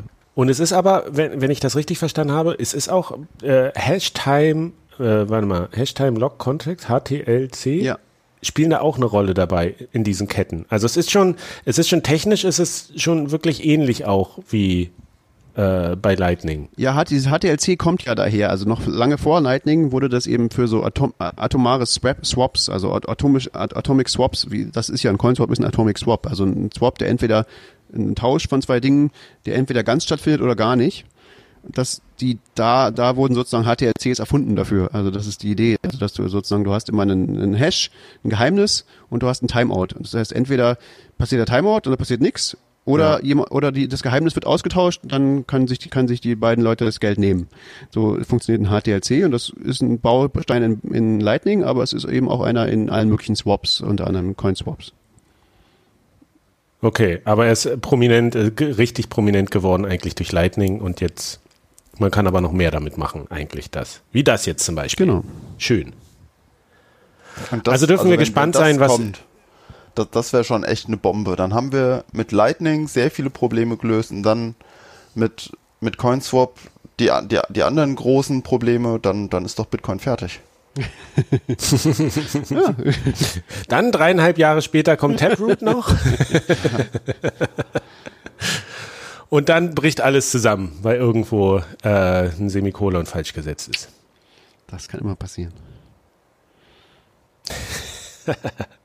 Okay, ähm, ich habe, lass uns zum nächsten Thema kommen. Keysend, das habe ich nochmal aufgeschrieben. Und zwar, das ist eigentlich was, wo du im Vorgespräch gesagt hast, Stefan, oh, langweilig, das gibt's ja schon seit langem.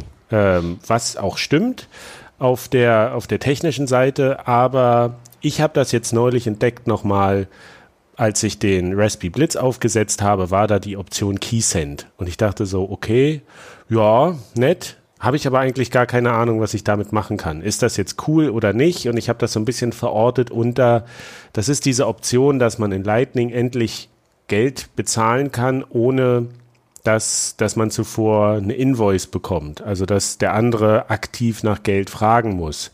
Ähm, Ja, das ist es. wo ich dachte, ja, es ist, ist ganz nett, aber vielleicht ist es ganz interessant, das nochmal zu verorten, ob das jetzt auch so eine, so eine Revolution ist, weil eigentlich ist es ja was, was lange angefragt wurde, dass man sagen kann, wir müssen das schaffen, dass man auch bezahlen kann, ohne dass der andere jetzt jeweils aktiv danach fragt.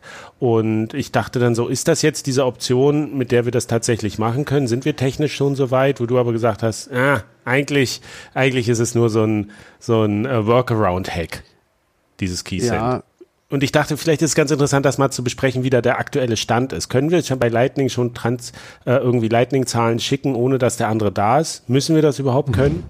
Äh, das ist tatsächlich eine gute Frage, weil ähm, das das ist eine, Frage, was, was der Markt annimmt sozusagen, welche Lösung. Es gibt verschiedene Lösungen, das zu machen. Also diese, diese Idee, dass du einfach eine, eine Zahlung leisten kannst, ohne dass jemand dir eine Rechnung stellt dafür. Ähm, oder also dass du händisch sozusagen ihn fragen musst, schick mir doch erstmal eine Rechnung bitte. Sondern dass ich einfach irgendwo ein Schild hinmachen kann, wie eine Adresse bei Bitcoin und sagen kann, hier, schick mir doch da, da jetzt Bitcoins hin sozusagen. Äh, ähm, das das kann, kann, kann man auf verschiedenste Art machen. Also die, die, Hack, die, die, die, die gehackteste Art, das zu machen, so wurde es sozusagen vorher gemacht. Wenn man das jetzt unbedingt machen wollte und es war aber gar nicht vorgesehen im Protokoll, so war es, ja, dann konntest du, was du machen könntest, ist, du könntest dir sozusagen selber über das Lightning-Netzwerk Geld schicken, äh, in, in, in einer Loop, also in einer Schleife, und aber demjenigen, dem du Geld schicken willst, schickst du einfach eine riesen Gebühr das kann er nicht verhindern. Also der kann er schon, er kann es nicht annehmen, aber warum sollte er? Ähm, du kannst einfach sagen, ja, ich schicke dir jetzt 20 Euro Gebühr, ähm, äh, weil du in, in, dieser, in dieser Schleife mit drin bist als, als Router. Ähm, das ist so die, die, die hässlichste Variante, das zu machen. Das kann man tun, aber es Aber darf ich, darf ich mal ganz kurz was fragen an Ja. der Stelle? Ich dachte bisher bei, bei Lightning-Transaktionen ist es so, dass sich diese Route mehr oder weniger zusätzlich, äh, zufällig ergibt, Nee. Wie ich das Geld Nee, schicke. Ich versuche das Geld zu schicken und dann wird ein Weg gefunden. Aber so muss ja eigentlich feststehen, über wen in der Mitte das auf jeden Ja, Fall ja, gehen das soll. ist so. Also bei Lightning ist es, das nennt man Source Routing. Das ist ein Grund, also bei Lightning das funktioniert das immer so, dass Alice, also der, der Sender, komplett sich aussucht, über welchen Weg es läuft. Ähm, und den muss er vorher vorhersehen. Das ist auch ein Problem. Dadurch ist, ist, das, äh, ist teilweise das Routing deutlich schwieriger, weil Alice kann ja zum Beispiel nicht so richtig vorhersehen, ob die ganze Route wirklich auch funktioniert im, äh, am Anfang. Aber das ist so gedacht. Also dass das Alice, das weiß auch sonst niemand, wie die Route ist. Nur Alice, also Alice hat, einen- hat einen Blick aufs Lightning-Netzwerk, eine, eine, eine Idee, wie es aussieht sozusagen, und äh, dann berechnet ihr, ihr Client sozusagen die für sie günstigste oder was auch immer schönste Route. Aber sie, kann, sie kann auch einfach sagen, naja, ich berechne halt alle eine, wo mein, äh, mein Ziel halt irgendwie drin ist, sozusagen. Äh, f- drin versteckt und Okay. dem spiele ich dann heimlich unglaublich viel Geld zu. Das wäre sozusagen die hässlichste Variante, das zu machen. Ähm, also das ist wirklich, glaube ich, nicht so, sollte man es nicht machen. Und Keysend ist jetzt so ein bisschen schöner. Keysend ist so die Idee, ähm, ich mache diese Route und ähm, äh, es ist ja so, die, normalerweise, wenn du, wenn, wenn, wenn jetzt äh, dein, dein Ziel, sagen wir mal, ähm, keine Ahnung, Charlie, dir eine, eine Rechnung schreibt, dann schreibt er da ja einen Hash rein und er, du, du weißt, dass du sozusagen ihn bezahlt hast, wenn er dir das, die, die, ähm, das Geheimnis gibt, was diesen Hash ergibt, wenn du es hashst. Ja, also da, da, da, so funktioniert das Bezahlen. Du schickst ihm das Geld und dann schickt er dir zurück, den Weg zurück sozusagen das Geheimnis und dann kann er sich das Geld nehmen und du weißt, okay, er hat sich auch genommen, weil er hat jetzt, jetzt hast du das Geheimnis und hast sozusagen einen, einen Beleg, dass du bezahlt hast. Ähm, Mhm. bei Keysend ist es so, du schickst, du selbst erfindest dieses Geheimnis. Äh, er hat dir keins gegeben, weil du willst ja keine, keine, keine Invoice haben, keine Rechnung, äh, sondern du, du erfindest einfach dieses Geheimnis ähm, und verschlüsselst das und steckst das in, dem, in den Paketen, die du, die du übers Netz schickst, mit an, an, äh, an Charlie sozusagen. Und Charlie hat die Schlüssel dafür und kann es entschlüsseln und dann sagt, oh, wie schön, ein Geheimnis. Ich habe Geld gekriegt. Ja, wusste ich gar nicht. Und jetzt habe ich Geld gekriegt. So funktioniert Keysend. Ähm, äh, sozusagen, da gibt es jetzt einfach, äh, das ist äh, vor einer Weile implementiert worden, es gibt so eine extra Freifelder sozusagen, wo man irgendwelche Daten mitschicken kann mit der Zahlung und da wird halt dieses, dieses Geheimnis mitgeschickt, dass, dass der Empfänger braucht, um das Geld sich tatsächlich zu nehmen. Ähm, das Problem ist natürlich, unter anderem, du hast jetzt dabei, du, du, also es ist natürlich so du- strukturell, du schickst einfach eine Zahlung an denjenigen, aber du hast auch keinen Beleg, dass du das gezahlt hast. Weil, naja, kannst du dir einfach ausdenken irgendwie. Also das, der hat ja keine Rechnung gestellt sozusagen, ist aber irgendwie in der Natur der Sache. Ja? Und so mit diesem, dieses Keysend, ich weiß gar nicht, ob das so so sinnvoll ist oder so nützlich, das jetzt zu benutzen. Äh, es ist, es wird auf jeden Fall benutzt ähm, für oder die, diese Techniken da werden benutzt äh, für so Sachen wie Juggernaut und so, also für so für so Messaging-Applikationen im Lightning-Netzwerk. Wobei man, da, da weiß ich auch nicht, ob das irgendwie sich durchsetzen wird, aber das, das benutzt solche, solche Techniken. Ähm, aber es ist vielleicht auch nicht so die eleganteste Variante. des so, wenn man jetzt wirklich einfach nur Geld schicken will an jemanden ohne Rechnung, ist es vielleicht auch nicht die allereleganteste Variante. Aber das, also es ist jetzt wohl implementiert in, in den großen ähm, Lightning-Implementierungen. Man kann das jetzt machen. Ähm, ob das so sinnvoll ist, weiß ich nicht. Äh, die, ich denke, die korrektere Art sozusagen, das, das zu implementieren, und darum ist es wahrscheinlich am Anfang auch nicht im, im Protokoll drin gewesen, diese Möglichkeit, ist, das auch in der Ebene drüber zu machen. Also noch ein, ein Protokoll draufzubauen, was dir ermöglicht, ähm, dieses, dieses Generieren von, ähm, von äh, Rechnungen, Invoices, sozusagen zu automatisieren. Also du, du, du hast ja, Lightning ist ja inhärent was, was, was nur funktioniert eigentlich, wenn auch der Empfänger online ist. Du musst sowieso einen Server haben, einen Lightning-Server, einen Lightning-Client ja, im, im, im, im ähm, Netzwerk. Der muss sowieso laufen. Und dann kannst du natürlich auch einen Server haben, dann kann der auch die Funktionalität haben, auf Verlangen Rechnungen zu erstellen. ohne Interaktion und ohne Web und so Sachen. Ähm, und dafür gibt es inzwischen auch ein paar Vorschläge an Protokollen. Es gibt LNUL, das hat, das, das hat es schon länger sozusagen vorgeschlagen. Das ist, finde ich, ganz, ganz reizvoll, weil das halt einfach ein neues Protokoll ist, was auf Lightning aufbaut. Und dann gibt es aber auch Protokoll, äh, Vorschläge, wie Rusty Russell auf der Lightning-Konferenz vorgeschlagen hat, diese äh, Funktionalität, also auch mit, mit noch ein paar Erweiterungen, wie zum Beispiel sowas wie ähm, sowas wie regelmäßige Zahlungen und so, das alles auch in Lightning reinzutun, aber sozusagen in extra ähm, in eine extra Abteilung in, in dem Protokoll, ähm, in diesen Bold-Standards. Das find, da, also was er sich da ausgedacht hat, ist ganz clever. Da kann man äh, sozusagen viele Anwendungen drauf machen, aber ich finde es nicht so schlau, das in den Lightning-Standard selber reinzutun. Es wäre eigentlich, glaube ich, besser, das, ähm, das äh, dann eine extra äh, Protokoll draufzusetzen. Was macht LNUL eigentlich? Aber das ist halt eine Frage, was, was der Markt äh, annimmt jetzt sozusagen, welche Lösungen da jetzt äh, sich durchsetzen werden. Das, das weiß man nicht. Aber es gibt auf jeden Fall jetzt eine ganze Menge Möglichkeiten, diese Funktionalität zu, zu implementieren. Und ich denke, wir werden sehen. Also auf, scheinbar wird sie auf jeden Fall benötigt. Also es scheint so, dass dass dieses, also zum Beispiel Spenden einfach zu können und so, das ist natürlich was, was die Leute machen wollen. Und, und die Frage, jetzt wird es halt so gemacht, du hast einen Webserver und der Webserver macht dir, generiert dir eine, eine, ähm, äh, eine Rechnung, aber die Frage ist eben, kann man das nicht noch mehr automatisieren? Dass ich einfach sage, ich will spenden und meine, dann meine Wallet fragt dann, entweder schickt die das einfach oder, oder meine Wallet fragt ne, den, den Lightning Client, ja, wo soll ich denn hinschicken?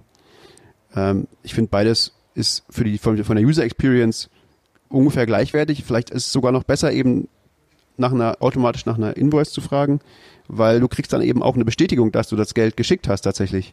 Das hast du halt bei Keysend nicht. Mhm. Aber so uh, unterm Strich ist es ja schon so, das ist das Schöne an dieser offenen Entwicklung, ist, man kann einfach verschiedene Konzepte ausprobieren und am Ende muss man gucken, welches bewährt sich irgendwie, was hat die beste Usability, was funktioniert am besten und nicht jede, jeder Entwicklungszweig äh, muss am Ende auch irgendwie fortgeführt werden. Wenn Keysend irgendwie man sagt, okay, man kann das so machen, aber es ist nicht die optimale Lösung, wir finden noch was Besseres, na, dann kann man da eben aufhören, in die Richtung weiterzuentwickeln. Genau, das ist das Schöne daran. Es ist eben genau anders als bei Bitcoin, äh, jetzt bei Taproot oder so, wo alle, alle müssen sich einig sein, alle müssen sich auf eins einigen und das, das, das schafft man ja nie. Bei Lightning kann einfach jeder ausprobieren, was dann er möchte. Dann ist es auch für immer so im Protokoll. Genau, und dann ist für immer, wir müssen es für immer warten, ja. Und bei, genau, bei Lightning ist halt, probiert man halt aus und was sich durchsetzt, setzt sich durch. Und, und noch besser ist eben, finde ich, noch eleganter ist, du machst eben noch eine Schicht, noch ein Protokoll über Lightning, was, da, wo dann verschiedene Protokolle äh, konkurrieren können. Und dann siehst du, welches sich durchsetzt. Also, das ist halt sehr viel einfacher da zu entwickeln. Und wenn du jetzt noch sagen würdest, mit der Taproot Softfork wird das leichter, dann hast du meinen Tag gerettet oder gemacht. Ist es so? Das muss, man, da muss ich drüber nachdenken. Wir es nicht. Okay. mein Tag bleibt wie er ist. Aber er ist auch so ganz gut, weil ich, äh, ich finde, wir haben äh, echt einiges jetzt hier besprochen und abgearbeitet und ich habe auf jeden Fall wieder viel gelernt und noch so ein paar Wissenslücken doch wieder auffüllen können an der Stelle. Wenn ihr also jetzt nicht noch sagen, was zu ergänzen habt. Also Bitcoin hat kein Sommerloch. Und die, die Quarantänezeit wurde gut genutzt.